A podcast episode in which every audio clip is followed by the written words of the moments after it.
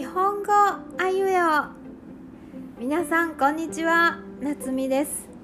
今日は「ように頼む」の文法を勉強しましょう。前回はカジュアルにお願いする時の「何々してくれる?」の文法を勉強しました。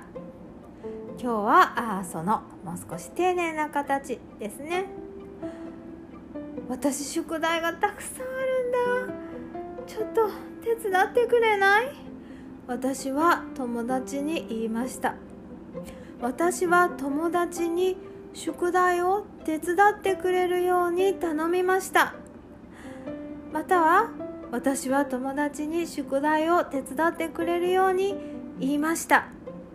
どちらでも OK ですね。わかりますか？最初は私がお願いしたことをカジュアルに言ったんですね。それを誰に言ったかちょっと説明しました。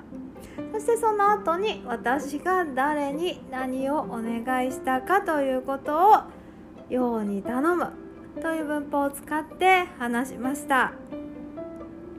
あ私今日はテレビ見られないんだ。ずっと外に行ってるから私の代わりにビデオの予約してくれない？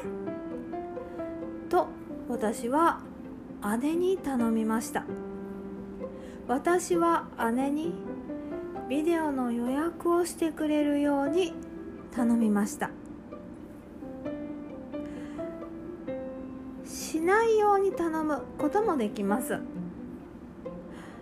お母さんいつも私の部屋勝手に入って私の大事なもの見ないで。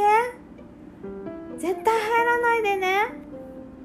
私は母に私の部屋に入らないように頼みました。どうですか？分かりましたか？